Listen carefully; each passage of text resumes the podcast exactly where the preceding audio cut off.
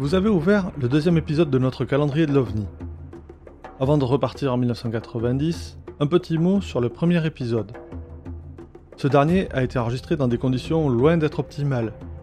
Malgré tout, nous avons jugé que le contenu était suffisamment intéressant et audible pour vous être présenté, donc on espère que vous aurez pu apprécier cet épisode malgré tout.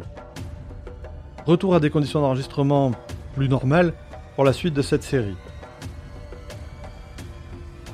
Vous le savez certainement, nous poursuivons en cette période de l'Avent notre exploration des phénomènes marquants de l'ufologie à travers une observation de masse, celle du 5 novembre 1990. Comme pour la vague de 1954, explorée il y a un an, ce sont les paroles des témoins récoltés par la gendarmerie ou le GEPAN que nous vous livrons comme à notre habitude dans ce podcast. Donc pour la deuxième fois, prenons la direction de l'année 1990, cette fameuse soirée du 5 novembre. Chaque année, des centaines de personnes sont témoins de phénomènes aériens non identifiés. Ces observations les bouleversent et vont jusqu'à changer leur regard sur notre place dans l'univers. L'histoire que vous allez écouter s'est réellement produite et a été consignée dans les rapports du GEPAN. Il est 20h, ce 5 novembre 1990, lorsque les services de sécurité du CNES sont submergés d'appels en provenance de nombreuses brigades de gendarmerie, signalant un étrange phénomène lumineux ayant traversé une grande partie de la France vers 19h. Durant plus d'une semaine, le CEPRA recevra de nombreux appels de témoins, demandant des explications à propos d'un immense triangle lumineux traversant le ciel. Aujourd'hui, dans les dossiers OVNI, le 5 novembre 1990, une observation massive. Aujourd'hui, nous allons suivre au pas de gymnastique des militaires et des gendarmes qui, dans les casernes, sur le terrain ou encore dans le ciel, ont pu observer un étrange phénomène lumineux en même temps que les civils, dont nous avons détaillé les témoignages dans le premier épisode de notre calendrier de l'OVNI. Donc ce 5 novembre 1990, peu avant 22h30, le CIRPA, Service d'information et relations publiques des armées, indique que des pilotes militaires ont effectivement aperçu quelque chose sans pouvoir le définir. Il précise que quatre rapports de gendarmerie émanant d'Angers, dans le Maine-et-Loire, de Tulle en Corrèze et de l'Aube lui sont déjà parvenus sur ces lumières inexpliquées. Ces observations ont lieu dans un contexte particulier côté militaire, et ce contexte est parfois rappelé dans les rapports du GEPAN. En effet, en cette fin d'année 1990, dans un contexte où la chute du mur de Berlin voit la fin de 40 ans de guerre froide, une autre menace se précise.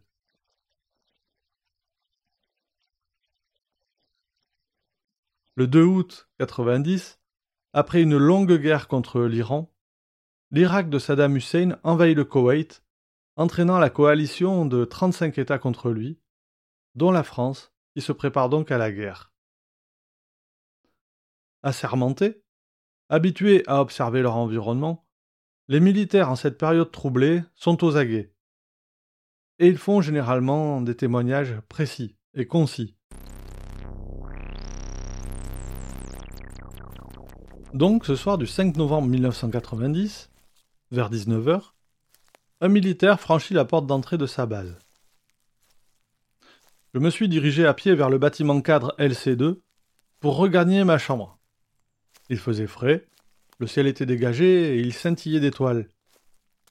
À l'horizon côté est se trouvait une masse nuageuse. J'étais arrivé à la hauteur du portail de la section des transmissions de la base. J'ai rencontré un collègue près de son véhicule. Il avait le regard fixé vers le ciel. Alors je lui ai demandé euh, T'as un problème?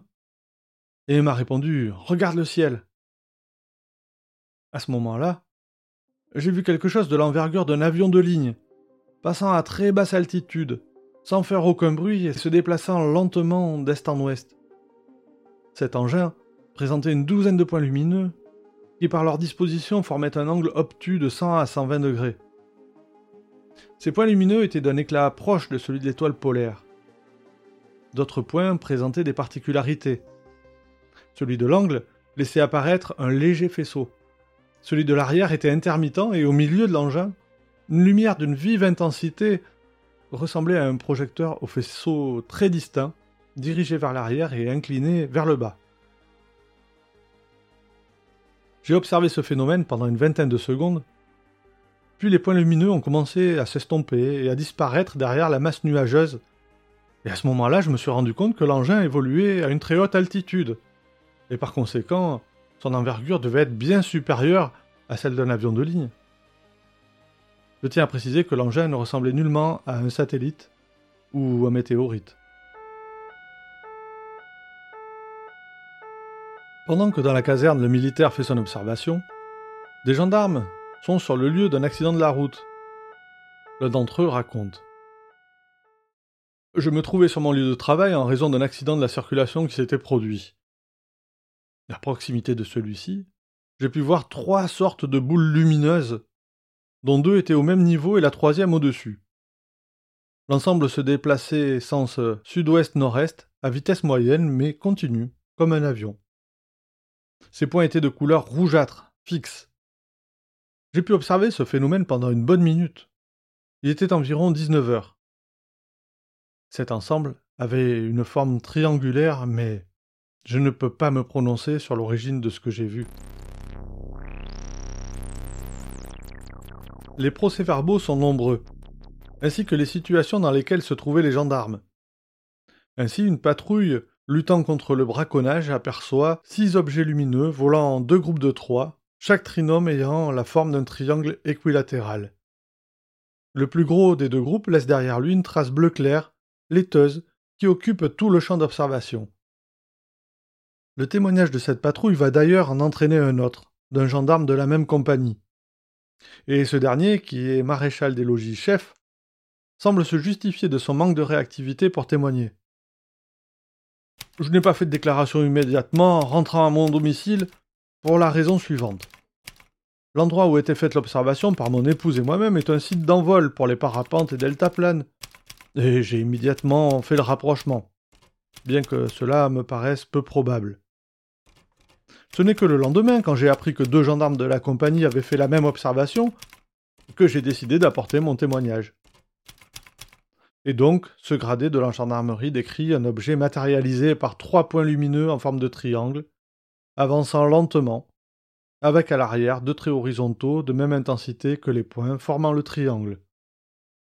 Certains gendarmes vont plus loin, en décrivant les étoiles qui disparaissent et réapparaissent au fur et à mesure que le triangle avance ce qui leur fait dire qu'il s'agit d'un objet plein.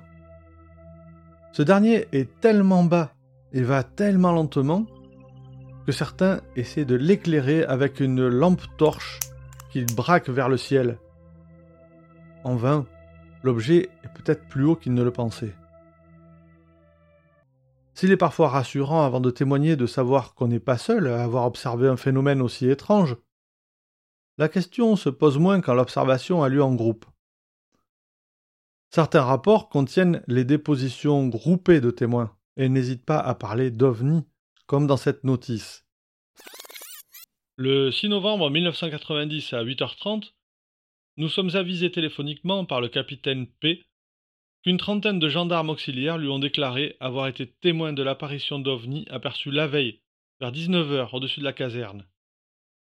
Il apparaît, au vu des témoignages recueillis, qu'un phénomène étrange a été observé dans le ciel, sur un axe est-ouest. De la vie générale, le phénomène était constitué d'une masse de 30 à 40 mètres de longueur, de forme triangulaire, se déplaçant sans bruit.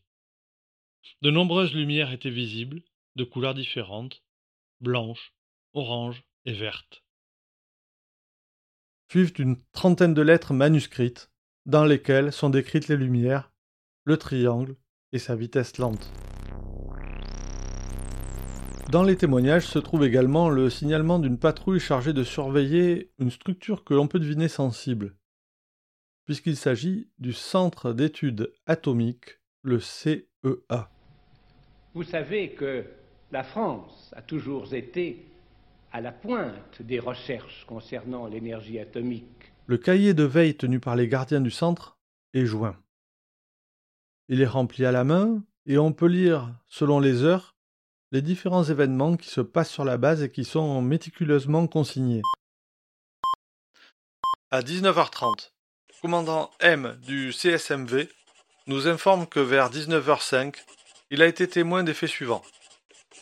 Une explosion aérienne suivie de la chute de débris incandescents, un gros et plusieurs petits, accompagnés d'une émission de fumée sur CVA et CSVM dans un axe nord-sud.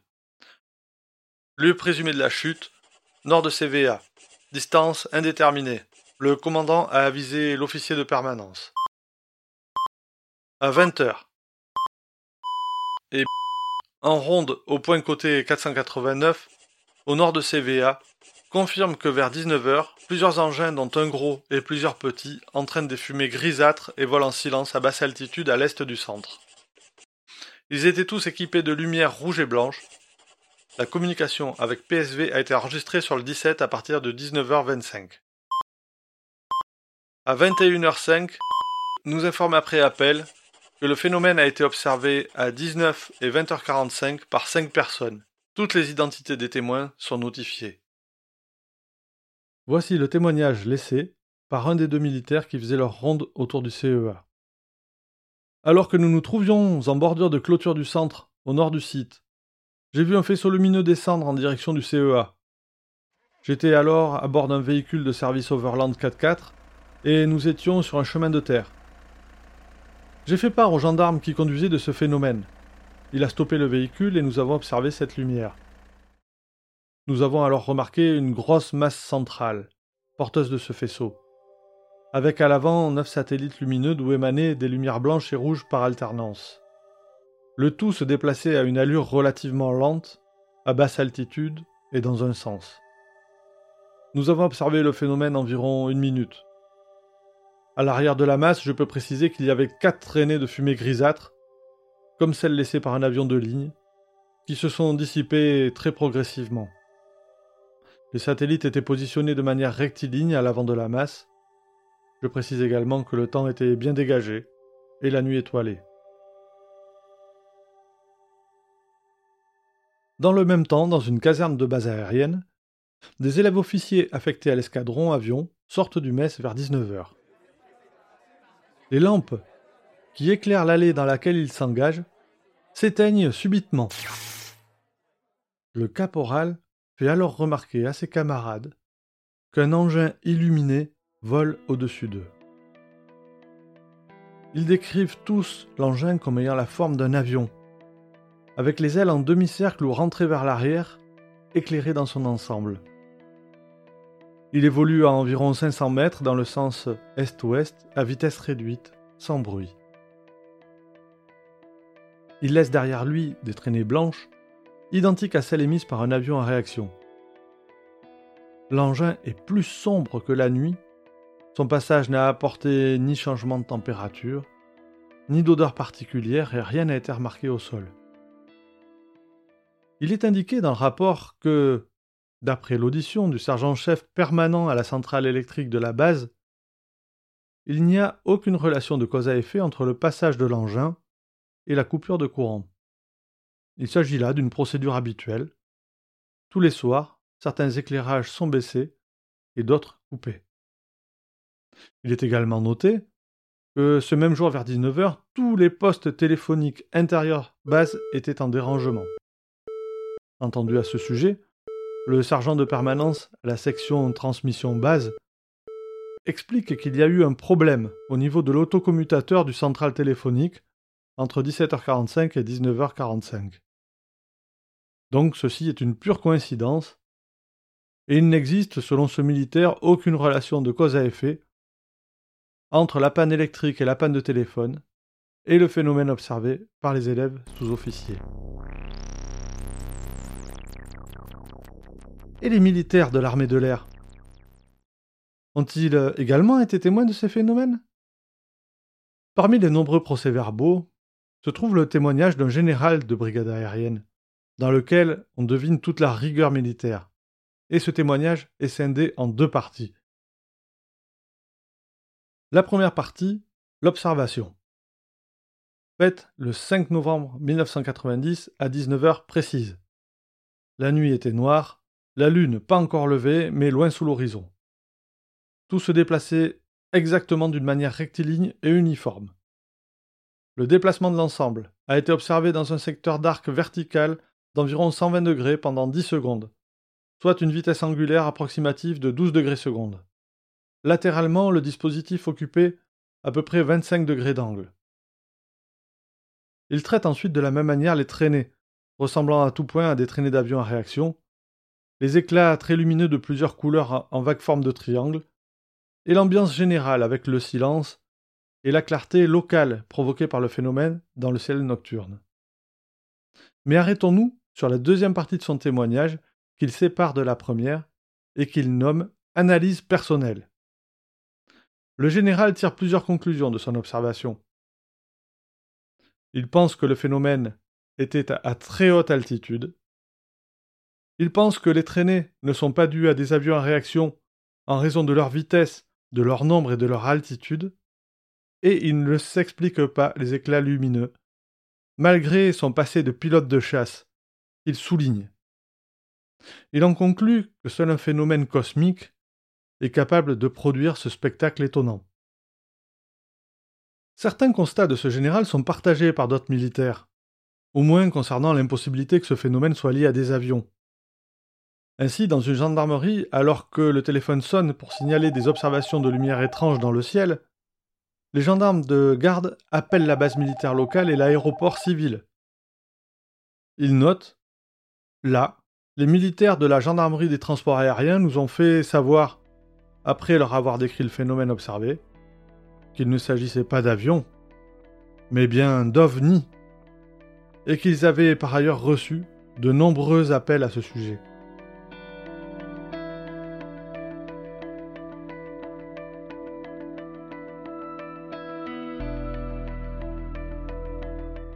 D'ailleurs, rendons-nous maintenant dans une base aérienne, elle aussi en ébullition suite à ces observations de lumière. En effet, le rapport démarre fort.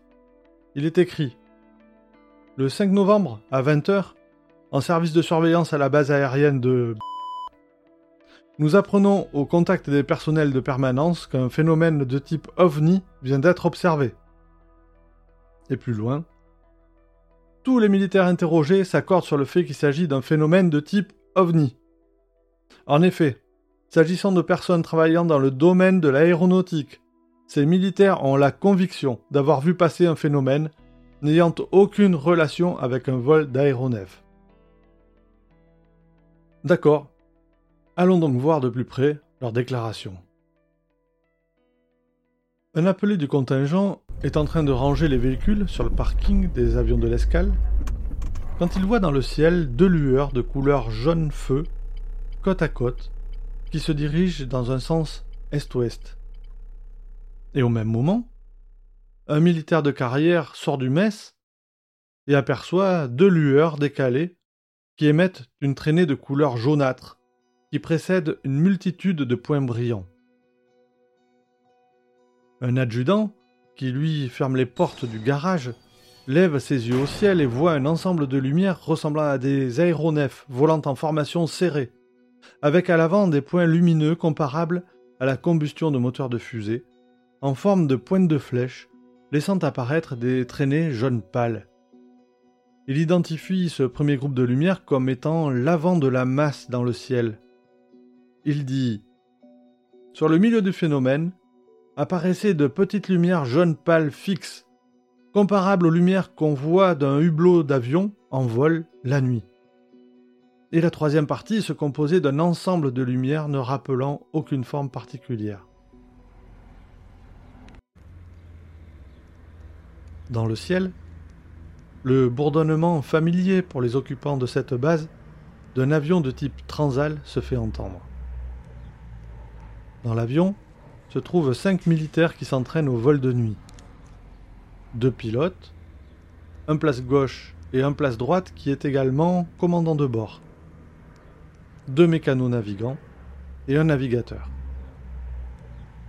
Un des mécaniciens est situé derrière le pilote, place gauche, et alors que le vol se déroule normalement, c'est lui qui voit le premier un curieux phénomène. J'ai été le premier à apercevoir les lumières d'un trafic, un aéronef pouvant entrer en conflit avec notre trajectoire, qui se situait à nos 10 heures, et semblant se trouver entre 300 et 500 mètres plus haut que notre avion. Le trafic semblait arriver du sud et amorcer un virage par la droite pour rattraper le même cap que nous et nous précéder. D'après moi, cet objet devait mesurer entre 100 et 150 mètres de longueur et 70 mètres de large et se déplacer à une vitesse supérieure à la nôtre. Il n'a pas créé de turbulence ou de dérèglement sur les instruments de bord. Je tiens à dire d'après mes observations que ce phénomène serait plus proche d'un ovni que d'un phénomène météo ou naturel.